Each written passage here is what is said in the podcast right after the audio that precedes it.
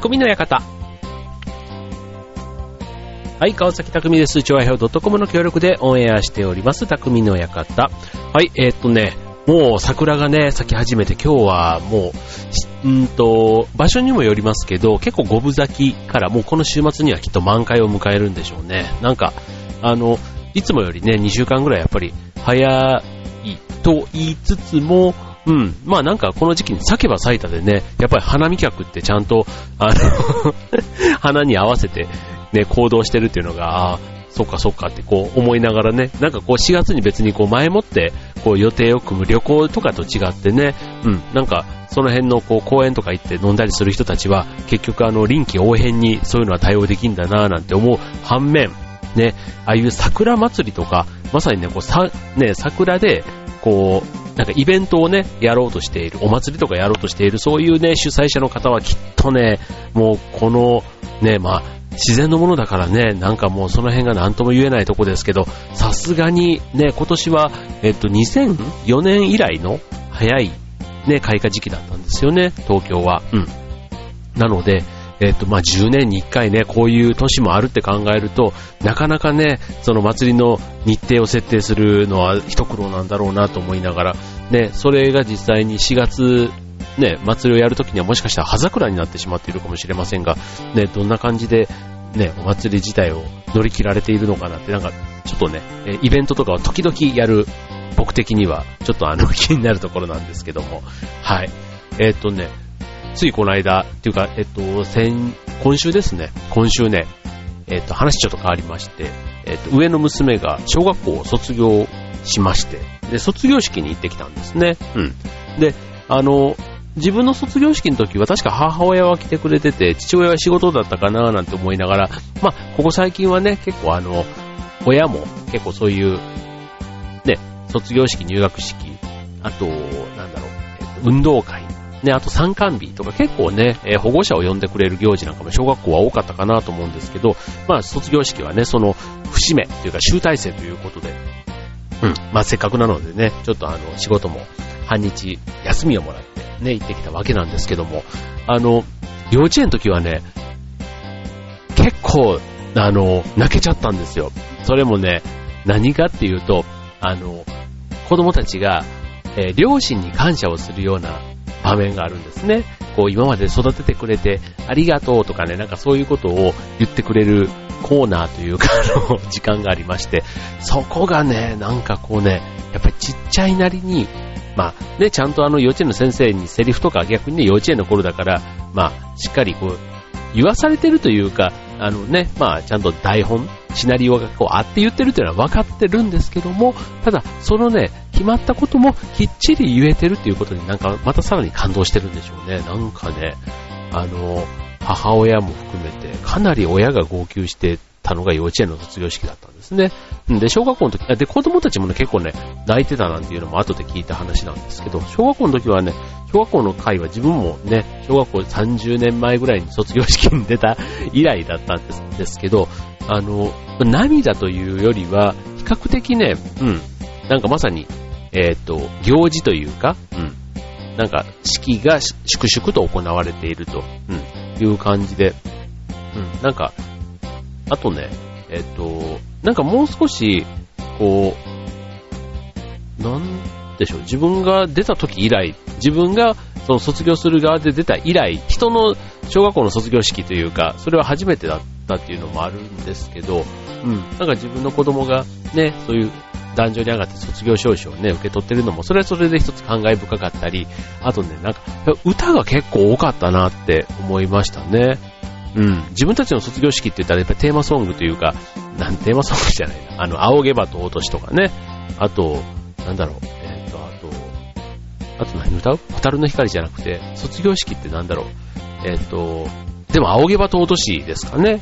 そう、それがやっぱり定番ソングとしてありましたけども、ね、その後、何？あの、桜とかね、えっ、ー、と、いろんなそういう卒業式の定番ソングみたいなのが、その後いろんなね、こうヒットソングの中から生まれてきたところだったと思うんですが、まあ、今年はね、そういうちょっと知ったような、芸能人が歌ってるような歌は流れなかったんですけど、結構あの、なんか友達との絆だとか、あの、泣いた思い出、笑った思い出とかね、なんか、あの、一つ一つの歌詞にすごく、あ、なんか大人でも聞いてて、あ、なんかこういうのって大事に、一生大事にしないとダメなんだなって思わせる、そういう歌をね、たくさん聴かせてもらいましたね。それは卒業生もそうだし、在校生が、えっ、ー、と、卒業生に送る歌なんかでもね、こうありがとうみたいな、そういうね、お礼の歌なんかもあったりして、うん、なんか、そういう意味では、泣けるというよりは、うん、なんか、ね、こう、ほ、ほんの、ほんわかする、うん。うん、後味がいい式でしたね。はい。ということで、はい。まあそんなね、えー、卒業シーズン、ね、入学シーズン、ね、間もなく、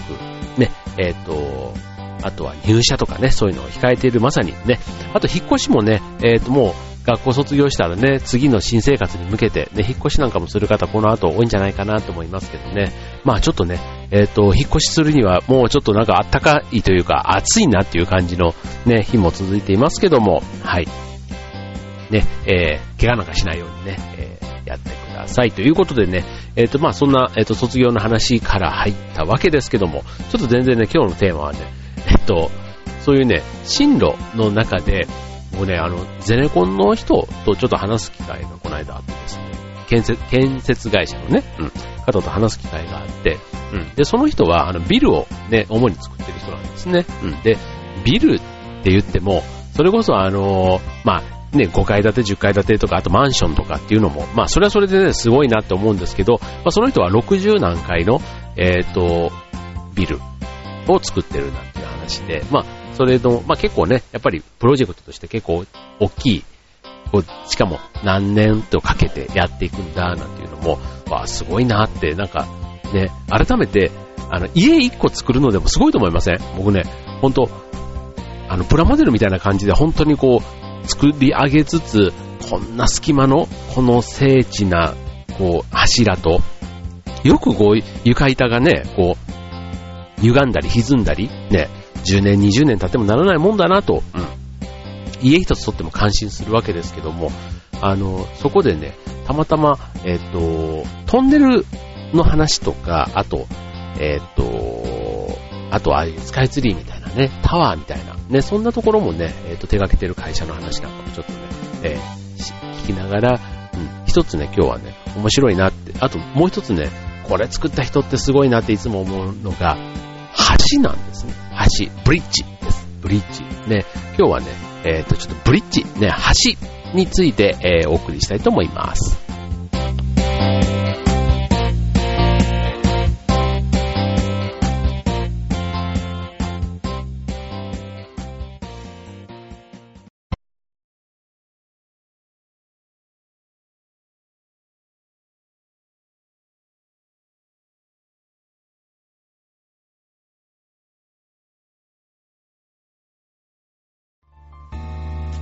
はい。ということで、えー、今週のテーマ、橋ということでね、まあ、車とかね、あと歩いたり渡ったりするのがね、まあ、橋ということでは多いですけども、あの、普段何気なくね、えっ、ー、と、普通に日常生活の中でも橋、ね、ってよく見かけるじゃないですか。でもね、まあ、あの、それが規模がね、大きくなったりとか、あとその下がね、こう、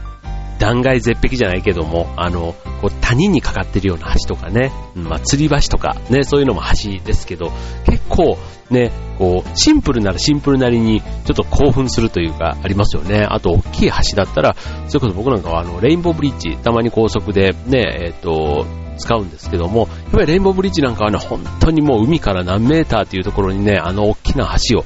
どうやって作るんだろうなって、本当ね、技術というか、ね、作り方が想像つかないですよね。うん、なんか、作り方といえばね、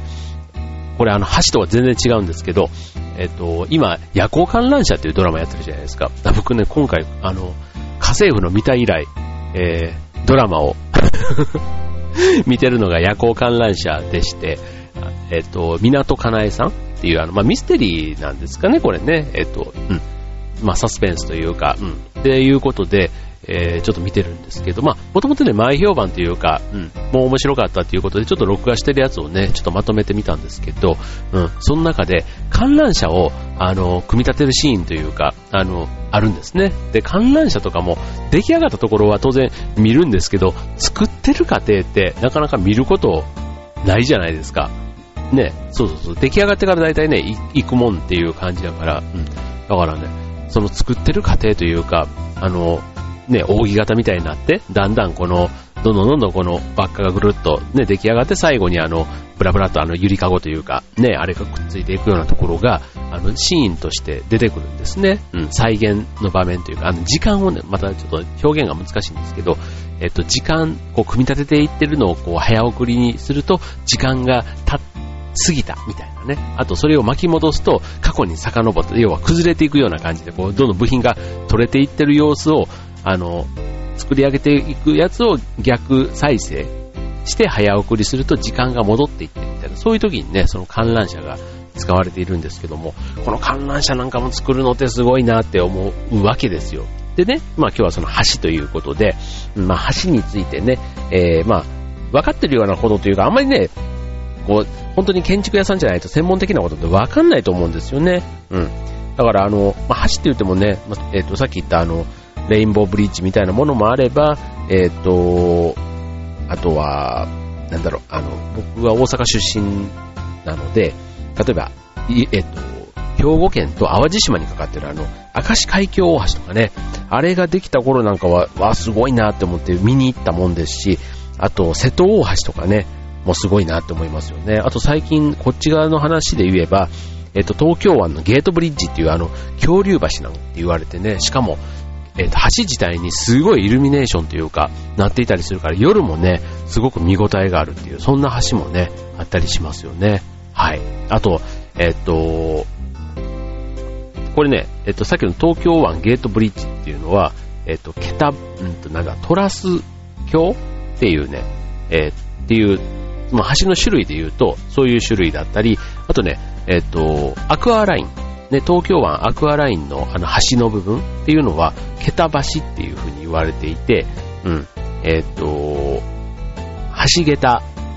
を、えっ、と、橋脚に渡したもの、まあ、いわゆるあの、一般的な橋ですよね。あの、橋脚がずっとね、足元にあるっていうタイプの、うん、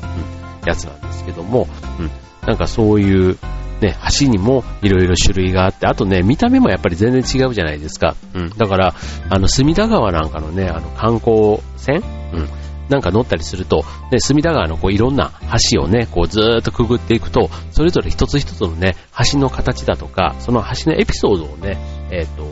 その、ナレーションというか、ね、えっ、ー、と、船内ガイドテープが喋ってくれるんですけども、うん。なんかそれもね、一つ一つ、あ、橋一つ取ってもね、あ、こんだけ話がいろいろできんだなっていつも感心するんですけども。はい。あとは、なんか古いもので言うとね、あの、メガネ橋なんて言ってね、近代橋なんてあの山口の方で有名だったり、あとはあの、なんだろう、えっ、ー、と、今日、うーと、皇居の辺の、うんと、二重橋だとか、あと日本橋？ね、あの石造りのね、うん、やつなんかも、こう、いわゆるアーチ橋と言われるやつですよね。石やレンガでね、組んだ橋なんていうのもね、ちょっと見応えがあるかななんていうふうに思いますよね。はい。えっ、ー、とね、じゃあ、もっとね、せっかくなんでね、橋の種類からね、橋の、あの、いろんなうんちくを次のコーナーではお送りしたいと思います。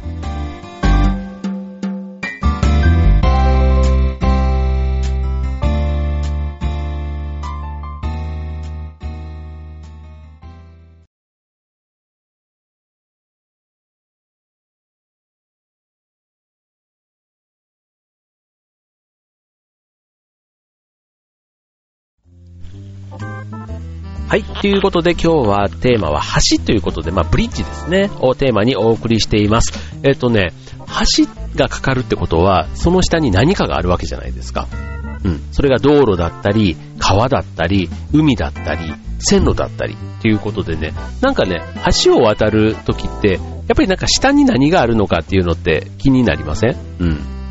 なんか橋ってだからあの、よくね、こう、橋から眺めているところを、例えば、えっと、ドラマのね、そういうワンシーンとかで使われて、そこにまあ、風が吹けばね、こう、橋桁にこう、ちょっと頬杖なんかついてみたりして、うん。っていうのも非常に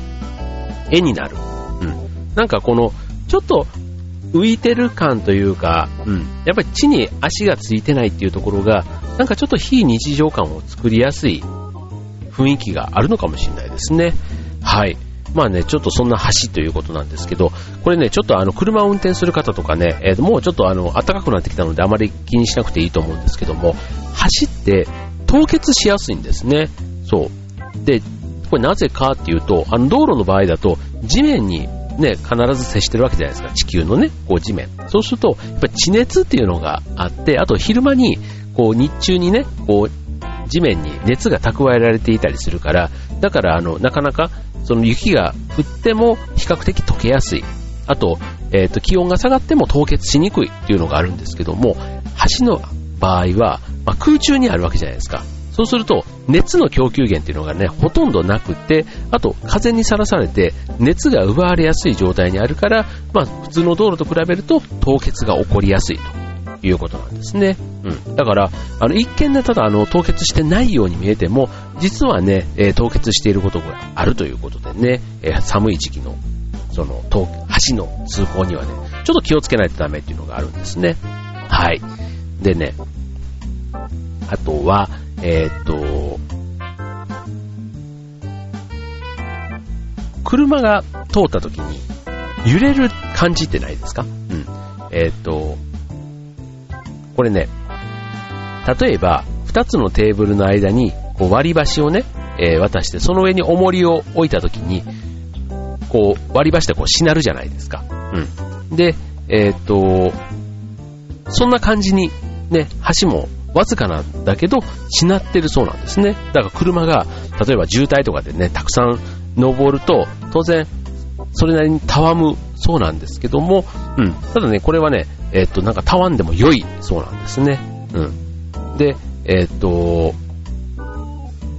そう、な、そう、そうなんです。うん。だから、こうね、揺れがね、それなりに、こう、たわむと、それがまた車がね、いなくなるとそれが戻るわけじゃないですか。そうすると、こう、ボヨンボヨンボヨンとこうね、たわんでるような感じがして、車に乗っててもね、おなんか揺れてるっていう感じがね、すると思うんですけども、これはね、まあ、許容範囲のしなりということで、うん。ちょっとね、一瞬ドキドキしますけども、それはね、もう、橋の安全性にね、こう身を任せているということでね、あの、全然心配する必要はないということなんですって。うん。で、そう、だから、車に、あ車で橋がぎゅうぎゅう詰めに、ね、なったとしても、それはね、もうあの、通行できる部分に全部その車両がフルに乗ったとしても耐えられる重さでね、えー、まずその構造上も作ってくれてるということなので、うん、たとえ渋滞でね、橋の上が車両でいっぱいになっても、ね、安全上は全く問題がないということでね、安心な話ということになりますね。はい。で、それから、えっ、ー、と、橋の寿命ですけども、あの、20年から30年とその昔は言われていたそうなんですけども、えっ、ー、と、今の新しい技術だと、まあ、100年は目安にということで、まあそうするとね、まあ橋とかね、あんまりね、なんかできたらもうそのまんま永遠にあるようなイメージってあるじゃないですか。あんまりこう、ね、橋を撤去するってあんまり聞いたことね、ありませんよね。うん。だからそれぐらいのね、寿命で、えー、やってるということなんですね。はい。で、あとね、まあちょっと、ね、橋の不思議というところで言うと、さっき言ったね、大きな橋。あの、さっきの明石海峡大橋だとか、ああいうね、海を渡る橋って、どうやって作るんだろうって思いません、なんか。あの、さっき橋桁のね、あの、えっ、ー、と、アクアラインとかもそうですけど、要は海の中にね、あの橋桁を作ってるわけじゃないですか。うん。じゃ例えば、海の中にどうやって橋脚を立てるのっていうところなんですけども、うん。これね、えー、っと、なんか、円筒形あの、筒のね、円柱というか、円になった、それを地上で作って、それを海底に設置するために、こう船で持っていくそうなんですね、海の中に。で、その後、内部に海水を入れて、下に一回沈めるそうなんですよ。うん。で、で、その海水を今度特殊なコンクリートと置き換えて、えー、っと、この海底部分と、その、なんちゅうの？柱を、こう、海底と固定させるということみたいなんですね。ちょっと分かりづらいかもしれないですけど、そう。だから要は、えっ、ー、と、コンクリートの塊を、えっ、ー、と、まず船で引っ張って、そのポイントまで持っていきます。海水を入れて沈めます。で、海水を入れ替えて特殊なコンクリートで埋め直します。で、最後、えー、海底と設置して、あえっと、接触している部分を、まあ、特殊な、えっと、なんか袋を詰めた、なんか石でこう固めていくっていうやり方だそうなんですね。で、このね、海中橋脚建設っていうことらしいんですけども、この技術はやっぱりね、島国の日本がすごくこれ得意だそうですよ。うん。ね、すごいですよね。はい。で、あとね、もう一つあの、面白い橋っていうのがね、いくつかね、あってご紹介しようかと思うんですけども、あの、まず、有名なのは、あの、昔あの、隅田川の勝ど橋が、えっと、船が通るとね、こう、ペカッとこう、えっと、ハの字に開く。うん。で、船がね、こう、船の頭が橋に衝突しないようにっていうことで、船が、こう、橋が開く開閉橋というタイプがね、えー、昔はありましたけども、えっ、ー、と、今現存するもので言うと、愛媛県にね、その一番最古のものがまだね、今もあるということでね。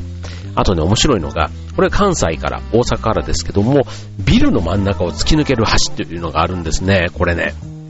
僕ね、実は知らなかったんですけども、阪神高速11号線の池田線というところは、ビルの真ん中に、こう、道路が要は走っていくわけですよ。だから道路の上にビルがそのまま立っちゃってるっていうやつ。うん。だから本当に露骨にね、えっ、ー、と、丸いビルの中に、こうトンネルがあるかのように、うん。えっ、と、道路が走ってる。しかもそれが高速道路っていうのがすごいですよね。ね、これ、先にビルがあって、高速道路を作らざるを得なかったのか、先に高速道路ができて、後でビルが乗っかっていったのか、ちょっとどっちがどっちなのかっていうのも興味があるところですけどね。はい。で、あとね、面白い橋ということでは、えっ、ー、と、四万十川、ね、高知県の、だと、その、増水すると水没してしまう橋ということで、これ、沈下橋っていうのかな？うん。沈下橋でいいんでしょうね。沈む下の橋と書いて、沈下橋という。ね。えっ、ー、と、そんな橋があったり、あとね、これ、京都府からは、流れ橋っていうことで、橋桁が固定されていなくて、増水時は橋桁を流してしまうっていうね。すごい。これ流した後、また作るんですよね、これね、きっとね。うん。というね、そんな、うんと、なんか、切ないというか、あの、橋っていうとね、もうずっと、ね、ななんか頑丈で常にあるっていうイメージですけど、ね、もう増水したら流しちまうっていうね、そこで踏ん張らずに流してまた作り変えるなんていうのがちょっとまた新しい発想だなぁなんていうふうに思いましたね。はい。まあ、鉄やコンクリートでね、作っている橋のイメージがありますが、まあ、そういうね、木製だったり、あとは、ね、えっ、ー、と、まあ、石とかね、まあ、レンガとか、ね、そういったいろんな、ね、えっ、ー、と、それぞれの材質によってもね、橋の趣って随分変わるし、あの、作り方によってもね、形そのものもきっとね、あの、橋オタクじゃないけど、うん、そういう人ってきっといらっしゃるんだろうなと思いますけど、うん、なんかその、ね、景色とともに、あと季節とともに、ね、こう橋の見え方が変わるっていうのもね、なんか、そういうのがもし好きだったら、それを目的にね、そういう地域に行ってみるっていうのはなんか一つあるのかなという気はしますよね。まあ、確かにでもあの、ね、ゴールデン、ゴールデンゲート、あの、サンフランシスコのね、橋だったり、結構、橋自体がね、えっ、ー、と、観光名所になっている国なんかもあったりしますからね。うん。やっぱ橋は一つね、芸術というか、うん、そういう建築物としてね、捉えていいんじゃないかなと思いますよね。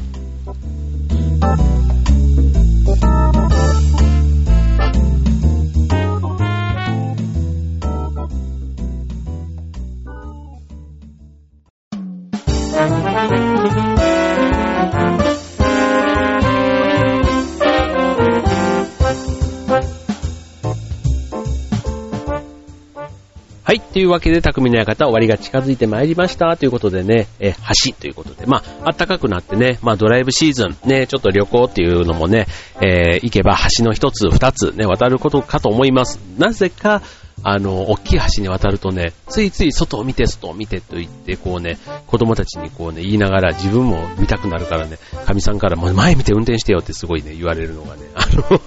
常なんですけども、うん、橋のね、こう、自分が橋自体を渡ってみるっていうのも楽しいし、あとは橋を見上げたりね、えっ、ー、と、あと、うんと、なんか思い出深いなと思うのは、えっ、ー、と、鳴門大橋、ね、淡路島から徳島県を渡るところだと、えっ、ー、と、鳴門の渦潮をね、見る観光船があるんですけども、それがね、ちょうどあの、渦潮を見ながら、鳴門大橋の下あたりもね、くぐってくれたりするんですね。うん。そうすると、橋を下から見るっていうのもね、またそのね、圧巻というか、うん、圧倒的なその大きさにね、なんか、うん、なんか人間のそういうのってすごいなって、うん、なんか自然の力はね、もちろんすごいっていうのはあるんですけども、うん、なんか人間のね、こういう可能性というか、ね、そういうのって絶対これ、普通こことここがこんな風にね、渡るものが作れるなんていう発想って、ね、どういう風にこういうアイデアというか、あとそこまでの行動力、原動力、あね、そこがついていくんだろうって、いつもね、ああいうのを見ると、なんか、こう、感心するというか、うん、すごいなって、ただ思うわけですよ。だから昔のね、作ったものって考えたら、例えばピラミッドとかね、ああいうのも、ね、どうやって作ったんだろうってね、こう、けば思うじゃないですか。万里の長城だとか。ね、日本のお城なんかでもそうだと思いますよ。やっぱり今よりね、全然もう数百年前に、あれだけのことが、ね、どうやってやったんだろうってね、思いません？なんか、そういう、こう、電動のね、機械とかがそういうのも全然なかった時代じゃないですか。電気すらもなかった時代にね、あれだけのことをやっているっていう、なんか人間の可能性みたいなところをね、いつも驚かされるわけですけども、ね、なんかそういうね、技術がすごくね、感じられるのがこの橋っていうところにもあるのかなと思いましたね。はい、ということでね、えー、いよいよね、春本番ということでね、ちょっと一足早い春ということなので、その分一足早い夏もやってくるんじゃないかと思いますが、ね、えっ、ー、と、ね、春のイベント、ね、楽しみにしていた方もいらっしゃると思います。ね、目いっぱい楽しんでください。ということで今週の匠の方ここまでバイバイ。